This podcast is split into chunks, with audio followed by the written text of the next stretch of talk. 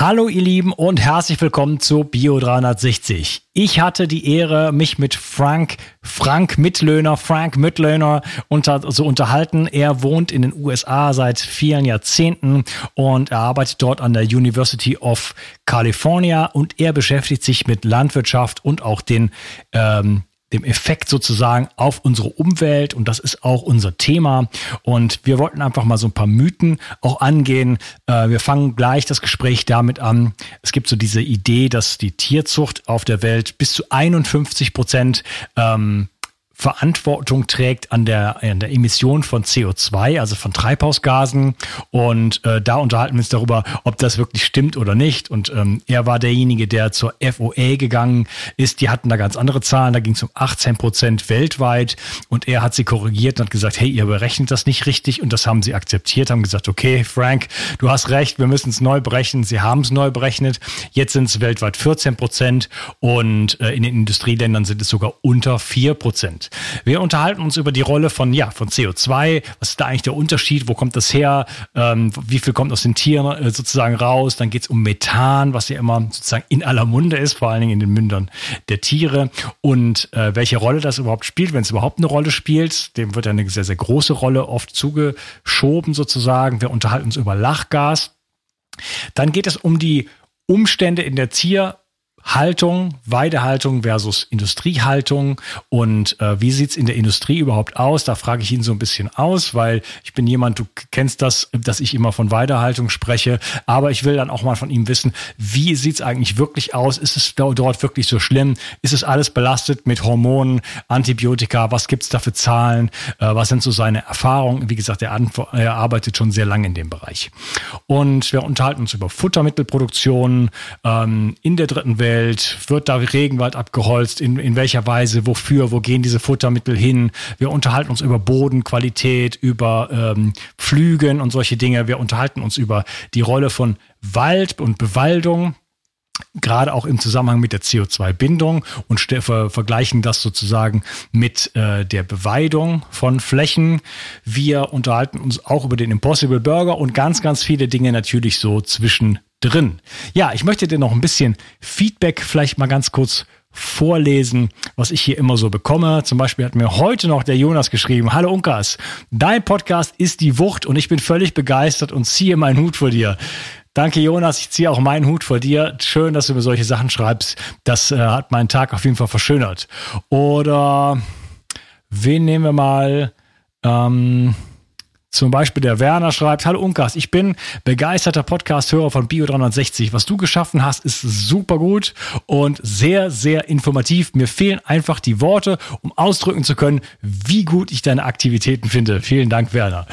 Äh, ist mir eine Freude. Danke für das Feedback auf iTunes, in der Facebook-Gruppe, per E-Mail. Gerne natürlich immer gute Reviews überall hinterlassen. Das kann mir natürlich auch noch ein bisschen helfen. Und bevor wir jetzt anfangen, äh, noch ein kleines Wort zu den Sponsoren dieser Episode äh, denen ich sehr, sehr dankbar bin. Das ist äh, erneut die Firma Brain Effect, ein junges Startup aus Berlin und die haben viele tolle Produkte und eins davon ist zum Beispiel das CBD-Öl und ähm, das ist ein Hanfextrakt. Ihr habt sicherlich schon mal davon gehört. Äh, es ist in den letzten Jahren populär geworden. Wir Menschen haben Endo endokannabinoide Rezeptoren in unserem Körper und wenn die angesprochen werden, zum Beispiel eben durch dieses, ähm, also von außen quasi, durch dieses CBD-Öl, dann kommen wir besser in die Regeneration und es wirkt auch gut für den Schlaf. Ich persönlich nehme jeden Abend fünf Tropfen von einer zehnprozentigen, von einem zehnprozentigen CBD-Öl. Und mit der Zauberformel Bio 360 bekommst du satte 20 Prozent auf alle Produkte von Brain Effect. Dann möchte ich dir noch erzählen von der Firma Samina. Die bauen das großartige Bett, in dem ich jetzt jede Nacht schlafe. Und das sind Betten, die sind erstmal vollständig metallfrei. Das heißt, wenn wir Metall im Bett haben, dann können sich dort elektromagnetische Felder aufbauen, sozusagen verstärken, wie in so einer Spule. Und wir haben einfach ähm, Federkernmatratzen oder eben Lattenroste. Und das ist bei Samina nicht der Fall. Das heißt, da ist man schon mal auf der sicheren Seite. Es gibt das schräge Schlafen. Das heißt, es gibt einen gewissen Unterschied. Man schläft mit dem Kopf etwas erhöht. Und äh, das gleicht so ein bisschen das, das heute äh, heute fehlende Gravitation sozusagen aus, denn das Erdmagnetfeld wird immer und immer schwächer. Das Ganze geht zurück auf die Arbeiten auch von Professor Dr. Karl Hecht. Ähm, kannst du dir nochmal den Podcast anhören mit ihm, wo ich ihn in seiner Denkstube den, äh, besucht hat. Der gute Karl ist, müsste jetzt 96 sein und äh, er freut sich immer noch bester Gesundheit und ja, ganz, ganz toller, toller Mensch auch. Und äh, ansonsten gibt es eine Erdungsauflage bei dem Saminia-Bett und es gibt Schafschurwollauflagen, Matratzen, also alles ist wirklich vom Feinsten und aus sehr hochwertigen Materialien gemacht und es ist eine Investition, aber es ist eine Investition in deinen Schlaf, dein Refugium sozusagen und jeder weiß, wenn man einmal eine Nacht gut geschlafen hat, dann sieht die Welt schon ganz anders aus und deswegen ist das wirklich eine der lohnenswertesten Investitionen, wirklich in den Schlaf zu investieren. Und auch da in den Empfehlungen auf meiner Seite, wo ich auch ständig dran arbeite, die überarbeite, da einfach reinschauen, mal in die Sektion Schlaf und dort auch den Gutscheincode, die Zauberformel Bio360 dann benutzen. Okay, und gleich los geht's los mit der heutigen Episode. Viel Spaß. Bio 360. Zurück ins Leben. Komm mit mir auf eine Reise eine Reise zu mehr Energie und fantastischer Gesundheit. Ich möchte dir das Wissen und den Mut vermitteln, den ich gebraucht hätte, als ich ganz unten war. Dabei will ich dir helfen, wieder richtig in deine Energie zu kommen. Zurück ins Leben. Hallo Frank und herzlich willkommen bei Bio 360. Schön, dass du hier bist. Hallo, ja, ähm, wir wollen uns über ein spannendes Thema unterhalten, so ein bisschen so, was sind so die Mythen in der Landwirtschaft und äh, Klima und ähm, ähm, wirklich auch die Effizienz von der Landwirtschaft und solche Themen. Ähm, bevor wir da einsteigen, vielleicht kannst du dich noch ein bisschen vorstellen. Ja klar, mein Name ist Frank Mittlöhner. Äh, ursprünglich komme ich aus Viersen im Niederrhein, äh, habe da 27 Jahre gelebt, bin dann nach äh, Texas gegangen, habe dort meinen meinen äh, Doktor gemacht und bin dann vor fast 20 Jahren nach Kalifornien gekommen. Äh, bin hier an der University of California in Davis Professor und Air Quality Specialist und zwar im Department of Animal Science und äh, bin spezialisiert auf die Einflüsse der Tierproduktion auf Luftqualität, Treibhausgase und so weiter. Nur damit du Bescheid weißt. Ich habe seit über 20 Jahren nicht mehr auf Deutsch in diesem, in diesem Rahmen geredet. Also sollte mein Deutsch ein bisschen rostig daherkommen, bitte ich das zu entschuldigen. Ja, cool, kein Problem. Das klingt aber erstmal noch absolut super und top. Äh, genau, ich habe dich äh, in amerikanischen Podcasts gehört, die ich selber verfolge und war ganz äh, ja hin und weg und Feuer und Flamme und habe dich angeschrieben. Es hat einen Moment gedauert, aber jetzt haben wir uns gefunden und ähm, ja, äh, so, wir haben ja so, es gibt so, wie sollen wir mal einsteigen in das Thema? Ähm, es gibt so einen Wert zum Beispiel, wo gesagt wird, dass so circa, dass die, die Tierproduktion, ähm, beziehungsweise also die Fleischproduktion, so die Tierhaltung auf der Welt 50 Prozent des Treibhausgases ausmacht. Und da, glaube ich, hast du einfach äh, einiges dazu beigetragen, dass diese Zahlen korrigiert wurden. Vielleicht kannst du uns die Story mal so ein bisschen erzählen. Ach ja, also diese Zahl, diese 51 Prozent Zahl ist absolut, äh, absoluter Unfug. Ähm, es gab ursprünglich eine andere, nämlich 18 Prozent, die im Umlauf war und die kam von der Food and Agriculture Organization of the United Nations in Rom. FAO. Und äh, die FAO, äh, die befand, dass die globale Tierproduktion 18 Prozent aller Treibhausgase ähm, verursacht und dass die Tierproduktion mehr Treibhausgase verursacht als das gesamte globale Transportwesen. Also alle Autos und Lastwagen und Schiffe und Flugzeuge und so weiter. Und dann habe ich mir deren Bericht durchgelesen und festgestellt, dass die verschiedene Methodiken äh, verwandten, äh, nämlich auf der einen Seite der, der Livestock, der Tierproduktionsseite, da haben die das sogenannte Life Cycle Assessment gemacht, also wirklich sich den gesamten Life Cycle äh, der Produktion angeschaut, von von Einflüssen der Futtermittelproduktion äh, bis zu den Tieren, äh, Transport der Produkte und so weiter und so fort. Äh, und das haben die ganz gut gemacht und da sind die äh, auf diese 18 Prozent Nummer gekommen. Äh, aber im Transportwesen haben sie das nicht gemacht. Da haben die einfach nur äh, die Abgase, die aus dem Auspuff kommen, gemessen oder angegeben und nicht die Produktion von Autos und Schiffen und Flugzeugen und Flughäfen und ähm, Straßen und so weiter, die eigentlich zum Lifecycle Assessment dazugehören müssten. Äh, das habe ich kritisiert und ähm, dann haben die ihren Bericht auch soweit äh, korrigiert. Und äh, soweit so gut. Das war die FAO, ja, mit der 18-Prozent-Nummer. Die heutige Nummer für, für die gesamte Tierproduktion weltweit ist 14,5 Prozent. Und das ist eine Zahl, mit der ich einverstanden bin. Die 51 Prozent Zahl, von der du gerade sprachst, die kommt von einer Gruppe, die sich World Watch Institute nennt. Hört sich grandios an, ist aber eine Gruppe von drei ehemaligen World Bank Bankern oder Bankern oder wie man das nennt, ähm, die sich als äh, Experten verkaufen und äh, die Dinge berechnen, die kein Experte jemals zulassen würde. Zum Beispiel äh, benutzen die ähm, CO2, also Carbon Dioxide, in ihren Berechnungen, die von Tieren ausgeatmet wird. Kein anderer Wissenschaftler in der Welt würde das machen, denn ähm, diese, dieses ausgeatmete äh, geatmete, äh, Kohlendioxid äh, wird nicht gezählt. Und zwar deswegen, weil der Kohlenstoff, der im, in den Pflanzen ist, zum Beispiel im, in Form von der Zellulose, dieser Kohlenstoff, den hat die Pflanze ja aus der Luft rausgezogen während der, während der Photosynthese. Wenn wir dann die Pflanze essen, dann wird dieser gleiche Kohlenstoff, äh, ja, diese gleiche CO2 von uns wieder ausgeatmet.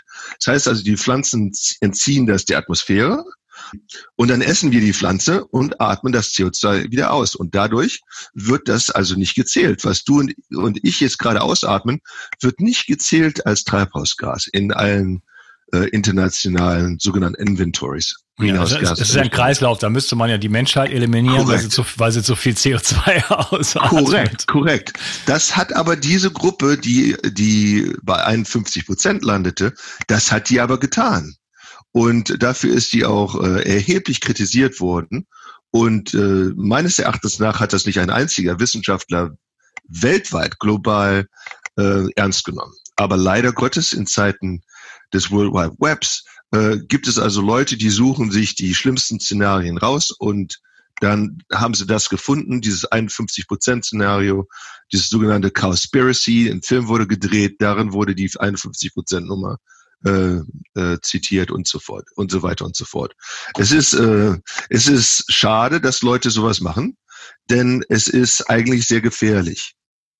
Und der Grund dafür, warum das gefährlich ist, ist, dass es uns ablenkt von den Bereichen des öffentlichen Lebens, die wirklich im größten, im großen Maße Treibhausgase verursachen. Ja, was ist denn mit der Industrie eigentlich? Also hier in den USA, aber auch in anderen europäischen Ländern äh, sind die Bereiche, die Fossil Fuels benutzen, also Öl, Kohle, Gas, äh, und das sind die drei Bereiche Transportwesen, ähm, Energieproduktion und Zementindustrie, diese drei Bereiche verursachen ungefähr 80 Prozent aller Treibhausgase in der entwickelten Welt. 80 Prozent. Die Tierproduktion in den USA ähm, ist für ungefähr vier Prozent verantwortlich. Äh, Landwirtschaft insgesamt für insgesamt zehn Prozent aller Treibhausgase. Die Zahlen sind sehr, sehr ähnlich in Deutschland, in den USA, in, in, äh, in England und so weiter. Ja, die 4 Prozent, ich wollte dich sowieso fragen, du hattest eben was von 14,5 Prozent gesagt. Ich kenne ja. aber eigentlich äh, Werte von unter 4, also 3,5 mhm. oder 3,25 oder sowas. Ja. Mhm. Da gibt's ja jetzt bestimmt dann noch eine, eine Klammer auf sozusagen. Ja, Ähm, viele Leute sind da verwirrt in dieser Hinsicht. Die hören diese 14,5 Zahl und dann hören sie äh, viel, viel niedrigere Zahlen von ihren, äh, von ihren jeweiligen Herkunftsländern. Ähm, der Grund für die Unterschiede ist, dass 14,5 eine globale Zahl ist. Ein weltweiter Durchschnitt. Mhm. Du musst dir ja überlegen, es gibt ungefähr 200 Länder in der Welt von denen sind die meisten Entwicklungsländer. Und in diesen Entwicklungsländern, da ist die Landwirtschaft prozentual ein sehr starker Sektor. Mhm. Und Schwerindustrie und so weiter nicht, nicht wirklich ähm, maßschlaggebend oder wie sagt man? Ausschlaggebend. Äh, ausschlaggebend, ja. ja maßgebend, also das war das, ziemlich das, nah dran. Das, das, wird, das wird mir noch einige Male passieren. Wie gesagt, habe ich lange nicht mehr gemacht. ähm, also weltweit wird dieser Durchschnitt 14,5, ähm, der relativ hoch ist, dadurch geprägt und dadurch äh, ist er so hoch, dass es eben sehr viele Entwicklungsländer gibt, in denen äh, die Landwirtschaft einen Großteil ihrer Emissionen ausmachen. Zum Beispiel in Äthiopien gibt's wenige Autos, wenig Schwerindustrie und so weiter, aber viel Landwirtschaft, viel Tierproduktion äh, in Paraguay, wo ich äh, fast ein Jahr gelebt habe. Ja. Da gibt es, da gibt es zweimal mehr Rinder als Menschen. Und dadurch haben dann natürlich die, äh, die Tierproduzenten einen relativ hohen Anteil des dortigen, ähm, wie nennen, wie, wir nennen das hier Carbon Footprints. Ähm, also, ja. Ähm, und in den entwickelten Ländern, da gibt es also entsprechende Schwerindustrien und viel Transportwesen und so weiter und so fort. Und dadurch ist der relative Anteil der Landwirtschaft ziemlich gering. Und wenn jetzt eine globale Agentur wie die FAO einen weltweiten Durchschnitt errechnet, dann sieht der weltweite Durchschnitt hoch aus, dadurch, dass es so viele Entwicklungsländer gibt.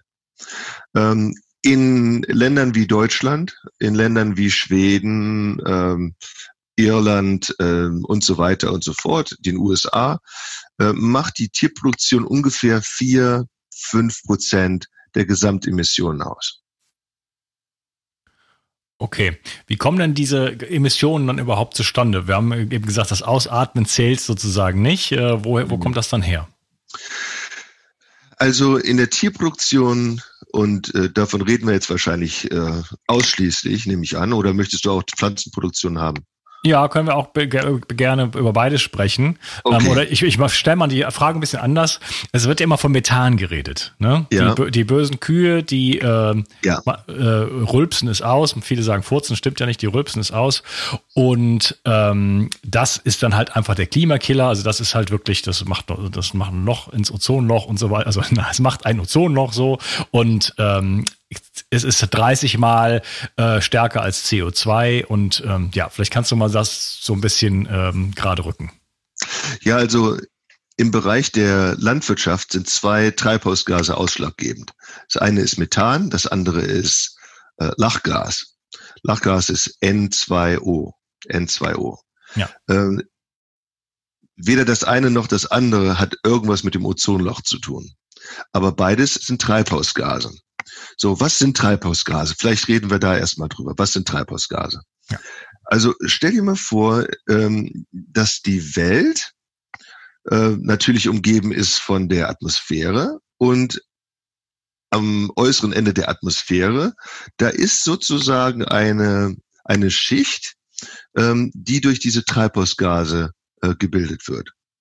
Und äh, da ist also Methan drin und Nitrous Oxide, das ist also Lachgas und äh, CO2 natürlich, das äh, am häufigst vorkommende äh, Treibhausgas.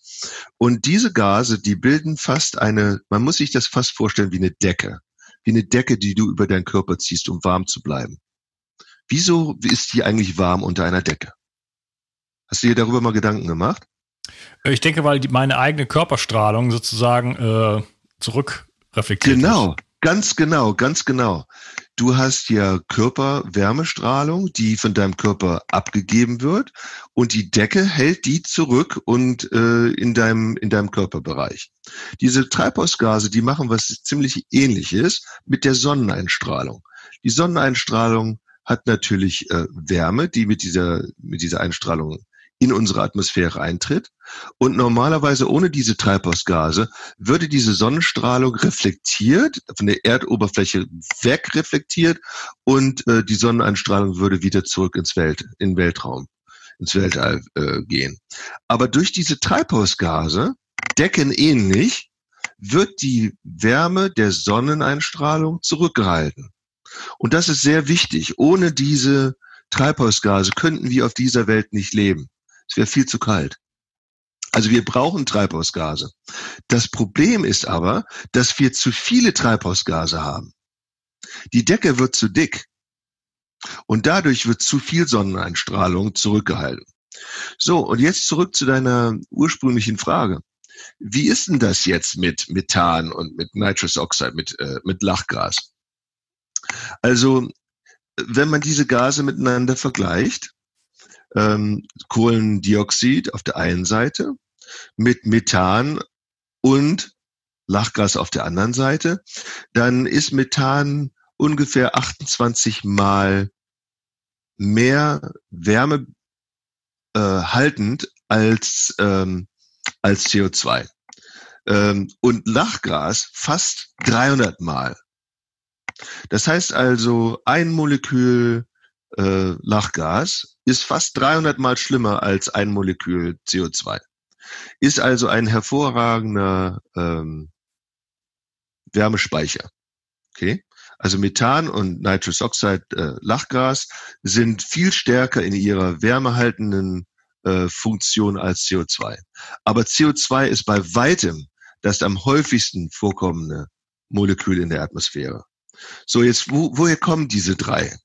Erstmal, äh, CO2 kommt weitgehend vom Verbrennen fossiler Brennstoffe.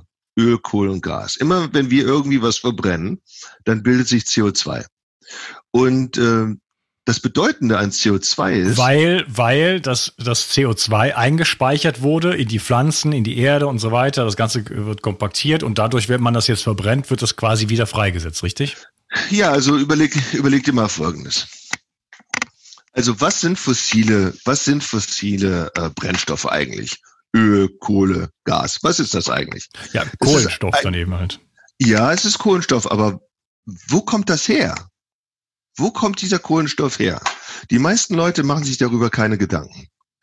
Diese, diese fossilen Brennstoffe sind eigentlich ähm, Urwälder und Dinosaurier und so weiter, die vor Millionen Jahren äh, verstarben, mhm. äh, dann äh, fossil, wie sagt man, they, they fossilized, äh, ich weiß das deutsche Wort jetzt nicht dafür, äh, they fossilized und dann und dann blieben die eben da unten für Millionen und Abermillionen Jahre gespeichert.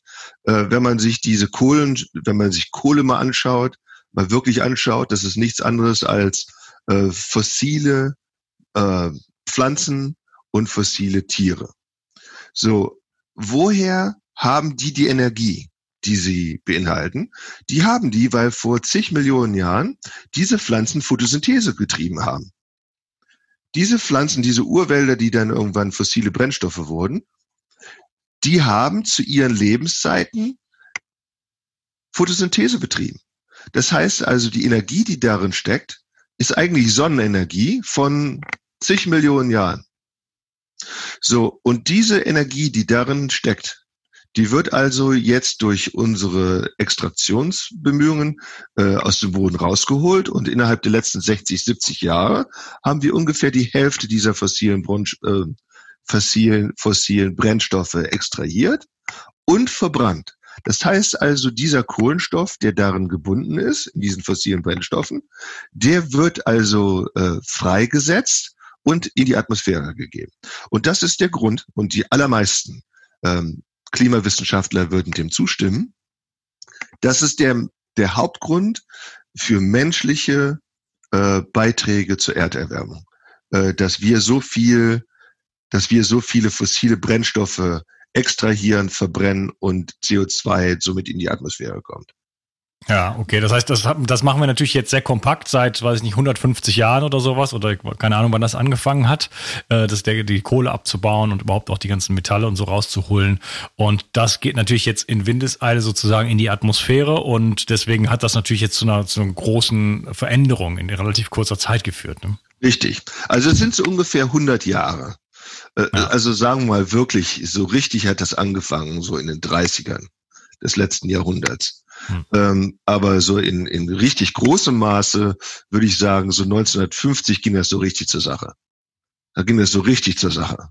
Und wenn du dir die, äh, die Grafiken anschaust, äh, was CO2-Extraktion, äh, was, was äh, CO2-Emissionen angeht, dann siehst du, äh, die gehen immer nach oben.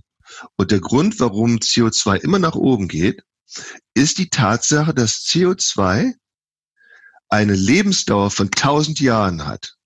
Wenn also so ein CO2-Molekül in der Luft ist, dann bleibt das da für 1000 Jahre.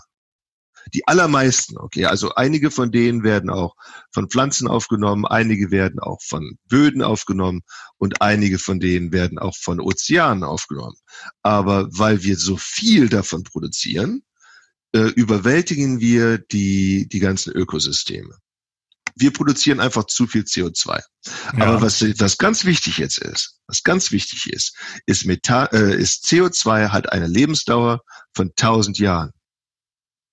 Nitrous Oxide, also äh, äh, Lachgas, ähm, hat eine Lebensdauer von einigen hundert Jahren.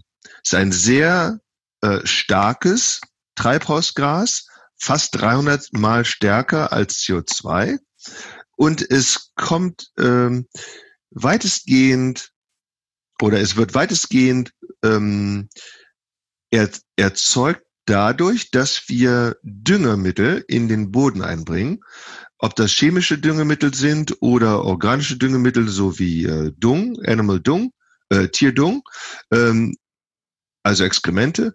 Äh, sobald das, sobald der Stickstoff von den Düngemitteln in den Boden kommt, nehmen sich die Mikroben, die Bodenmikroben, äh, diesen Stickstoff und verarbeiten den in andere Stickstoffformen. Und eine dieser Stickstoffformen ist Lachgas. Ja, das, das ist übrigens auf, auf, Deutsch heißt das übrigens die Stickstoffoxid, also N2O. Ja. Hm. Ja, und, und äh, wird normalerweise Lachgas genannt. Äh, die Chemiker würden das, die Chemiker würden das so nennen, wie du es gerade gemacht hast. Aber so weitestgehend, das ist das Zeug, was man beim, beim Zahnarzt kriegt, um äh, bei Laune zu bleiben. Okay, was ähm, jetzt, wenn jetzt, wenn wir jetzt, äh, wir kommen ja später noch auf Weidehaltung und so weiter zu sprechen, aber wenn die Kuh auf der Weide steht, sie frisst vorne das Gras und hinten ja. fällt der Dung wieder raus, dann habe ich ja auch da wieder einen Kreislauf. Wie, wie, was ist jetzt ja. das Problem, dass, dass, dass es da eine Umwandlung gibt und äh, ist das schädlich oder, oder, äh, oder ist das ganz natürlich und normal? Genau, dazu kommen wir jetzt. Nämlich dem Thema Methan. Methan ist der Dreh- und Angelpunkt. Methan ist der Dreh- und Angelpunkt dafür, dass die Tierproduktion kritisiert wird. Nein, äh, ähm, N2O, N2O Lachgas äh, ist weitestgehend mit der Pflanzenproduktion in Verbindung zu bringen, denn jedes Mal, wenn wir düngen, dann äh, wird dieses Lachgas frei. Aber ja, Methan, aber, ja, aber der, der der Dung, der würde ja sowieso anfallen, oder? Der ist ja nicht, der ist ja nicht ein Plus. Das stimmt. Aber wenn man den Dung nicht nehmen würde, zum, äh, zum für die Pflanzenernährung nicht nehmen würde, dann müsste man den mit chemischen äh, Düngemitteln ersetzen.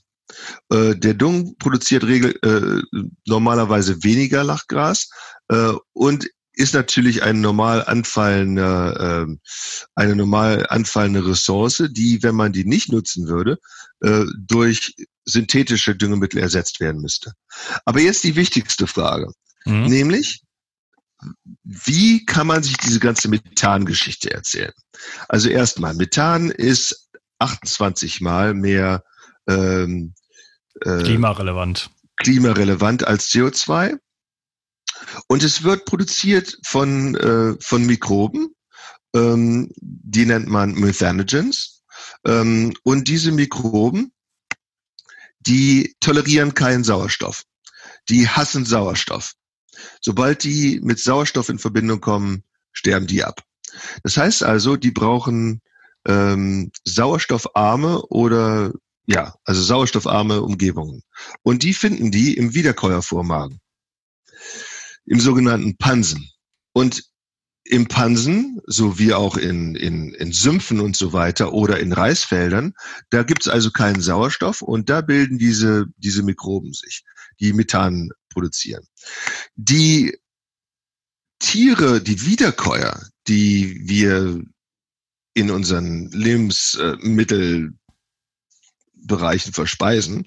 Diese, diese Wiederkäuer, die haben natürlich einen Pansen und wegen des Pansens sind die in der Lage, Pflanzen zu essen, die wir nicht essen können. Zum Beispiel Gräser und bestimmte Leguminosen und so weiter. Wenn diese Tiere grasen, dann können diese Wiederkäuer diese Zellulose essen, die weder Schweine noch Hühner noch Menschen essen können. Die Wiederkäuer können das essen. Und jetzt werde ich dich mal kurz durch die Photosynthese führen. Denn das ist Teil des Themas hier, das sehr wichtig ist. Also was brauchen Pflanzen eigentlich, um zu wachsen? Hört sich an wie eine banale Frage. Die brauchen Sonnenlicht, die brauchen Wasser und die brauchen CO2. Das CO2, das saugen die aus der Luft, aus der Atmosphäre und der Kohlenstoff, der im CO2 enthalten ist, dieser Kohlenstoff wird dann in Zellulose umgebaut. In dieses Kohlenhydrat, was wir als Menschen oder Schweine oder Hühner nicht essen können. Aber Rinder können das essen hm. und können das im Wiederkäuervormagen in ähm, sogenannte Volatile Fatty Acids umwandeln. Und daraus wird dann Milch oder, oder Fleisch und so weiter. Ein kleiner Teil dieses Kohlenstoffs, der im CO2 erhalten war, enthalten war, der dann in die Zellulose umgebaut wird, ein kleiner Teil dieser Zellulose, dieses Kohlenstoffs in der Zellulose, wird in Methan umgebaut und dann durch du, du nanntest das äh, äh, Rülpsen. Rülpsen. Hm. Äh, dadurch wird das also freigesetzt. Das ist der eine Bereich. Der andere Bereich ist, äh, dass Methan auch von den Exkrementen freigesetzt werden kann. Aber nur, wenn die unter äh, sauerstoffarmen Verhältnissen äh, äh, gelagert werden, die Exkremente. So, jetzt ist also der Kohlenstoff, der ursprünglich CO2 war und dann Zellulose wurde, der ist jetzt zum Teil frei geworden als Methan. Und das ist das Thema, über das die Welt so lebendig debattiert. Wie schlimm ist dieses Methan? Das Methan, habe ich ja vorhin schon gesagt, ist ein wichtiges Treibhausgas, 28 mal äh, stärker als CO2, hat eine Besonderheit was Methan sehr unterscheidet von CO2 und von, von Lachgas, ist die Tatsache, dass Methan eine Lebensdauer von nur zehn Jahren hat. Von nur zehn Jahren hat. Nach diesen zehn Jahren wird Methan umgebaut in CO2, atmosphärisches, atmosphärisches CO2. Das heißt also, der Kohlenstoff im Tierbereich ist kein neuer Kohlenstoff, der da produziert wird. Das ist kein neuer Kohlenstoff, der da produziert wird, sondern das ist ein recycled, ein, äh, wie sagt man im Deutschen recycled? Glaub, ja, recycled auch. auch. Das, ja, ja, genau. Das ist ein, einfach ein Kreislauf, der das sich dann wieder schließt. Und ja. der hat einen Namen hier im Englischen, wird der Biogenic Carbon Cycle genannt. Das heißt also, der Kohlenstoff geht von CO2 in der Atmosphäre in die Pflanze, wo er als Zellulose oder Stärke oder so verbaut wird. Die, die Tiere fressen dann dieses Pflanzenmaterial und produzieren Methan. Das Methan ist in der Atmosphäre so ungefähr zehn Jahre, wird dann wieder umgebaut in CO2 und der Kreis schließt sich. Atmosphäre, Pflanze, Tier. Atmosphäre, Pflanze, Tier. Wenn man, also so, das zum einen, das ist der Biogenic Carbon Cycle. Ähm, das ist also ganz wichtig, dass man versteht, dass dieser Kohlenstoff und auch dieses Methan, dass dieser Kohlenstoff kein neuer Kohlenstoff ist, sondern ein Recycled äh, Produkt. Ähm,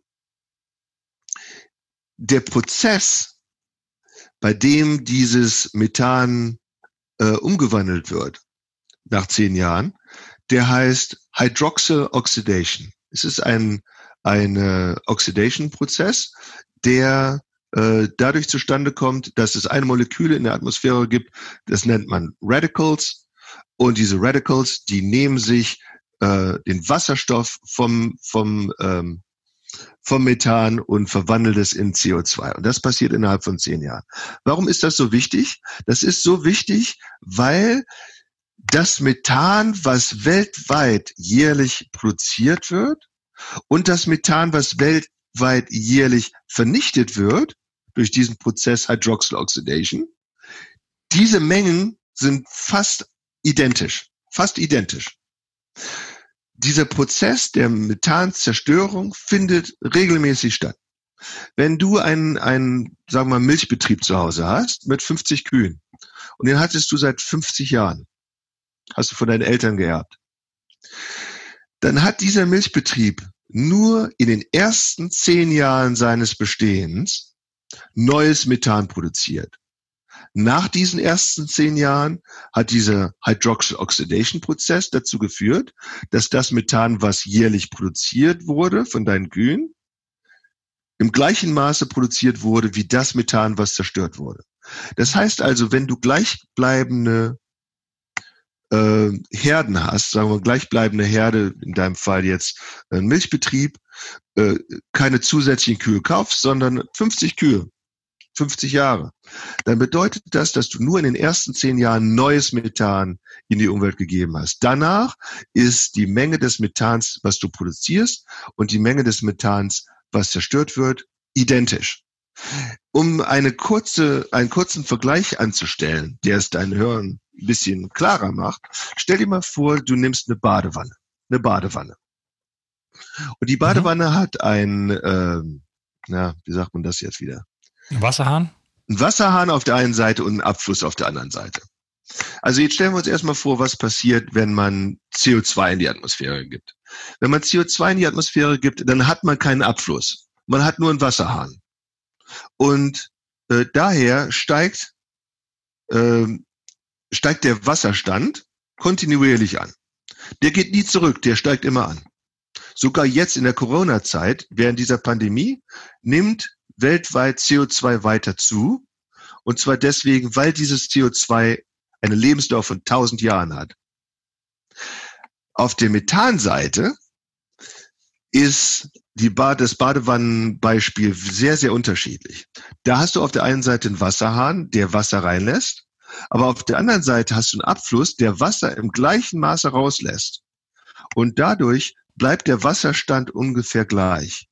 Aber du hast ja eben was gesagt, es, es, wird zu CO2, was ja dann wieder tausend Jahre vorrätig wäre. Es wird ja, ist ja nur, es wird ja nur noch schlimmer sozusagen. Aber nein, nein, nein. Und zwar deswegen nicht schlimmer, weil das CO2, was da rauskommt, identisch ist mit dem CO2, was reingekommen ist in die Pflanze. Okay.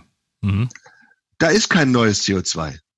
Das CO2, was resultiert von der Methanoxidierung, ist das gleiche CO2, was irgendwann in diesen Kreislauf reinkam, bevor es in die Pflanzen kam. Es ist regelrecht ein Kreislauf. Warum das so lange gedauert hat, dass Leute das begriffen, ist mir ein Rätsel. Speziell deswegen, weil das so heftig debattiert wird. Ja. ja? Weil es so heftig debattiert wird.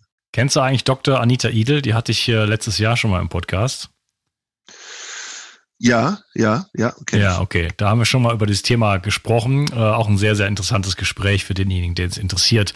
Jetzt wird ja, kommt da wahrscheinlich so ein Argument wie, äh, ja, okay, verstehe ich, das ist ein Kreislauf, kann ich irgendwo akzeptieren, aber jetzt äh, essen wir so viel Fleisch und deswegen haben wir mehr Rinder als, als, als jemals zuvor und deswegen steigt das Ganze jetzt dann an. Ähm, es kommt immer darauf an, dass man klar macht, ähm, im Englischen nennt man das Scope, the regional scope. Ja, also sagen wir mal in Deutschland oder in den USA oder in England, ähm, da nehmen die Rinderherden nicht zu, sondern im ziemlich dramatischen Weise, äh, in einer ziemlich dramatischen Weise ab.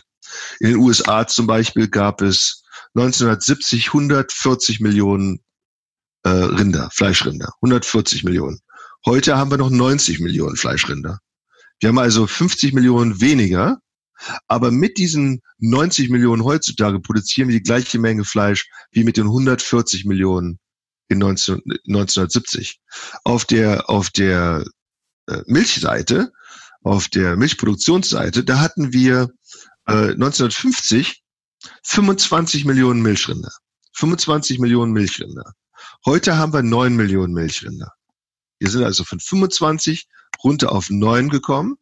Aber mit diesen 9 produzieren wir heute 60 Prozent mehr Milch.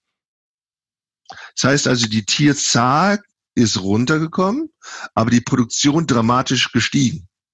Und das ist ein Trend, der überall in der entwickelten Welt beobachten werden kann.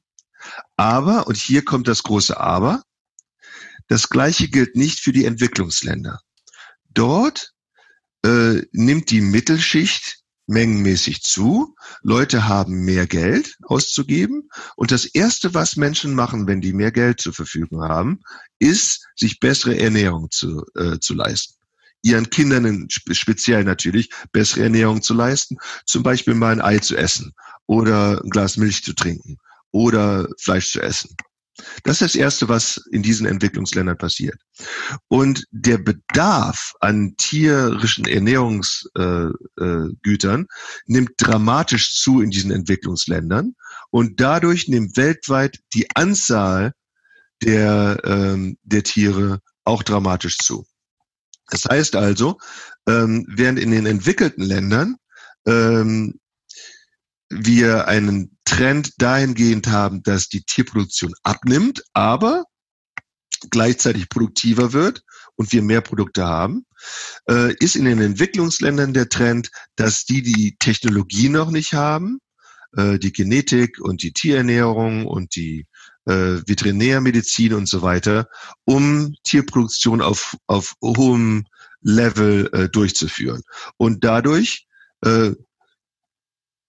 gehen die also den Schritt, ihre, ihre, ihre Herden äh, auszudehnen. Und das ist weltweit im Moment das Problem in der Tierproduktion, dass die Effizienzen in den Entwicklungsländern äh, sehr gering sind und ja, unbedingt okay. erhöht werden müssen. Okay. Ich würde sagen, lass uns an dieser Stelle mal den Podcast unterteilen und wir unterhalten uns dann äh, doch mal weiter über das Thema Effizienz, äh, Weidehaltung äh, versus Industriehaltung und äh, ja, noch, noch, noch, noch, viele, viele andere Aspekte, die mir dann auf jeden Fall gleich noch äh, sozusagen, ähm, ja, die dann gleich auf den Tisch kommen werden. Danke, dass du heute dabei warst und äh, ja, bis zum nächsten Teil. Danke dir. Tschüss. Ja, tschüss. Kennst du schon mein Buch Zurück ins Leben, Wege aus der Müdigkeit? In diesem Buch stelle ich dir Techniken vor, die dir, egal ob jung oder alt, ob krank oder fit, helfen können, nicht nur deine Müdigkeit loszuwerden, sondern mehr Energie und Gesundheit in dein Leben zu bringen.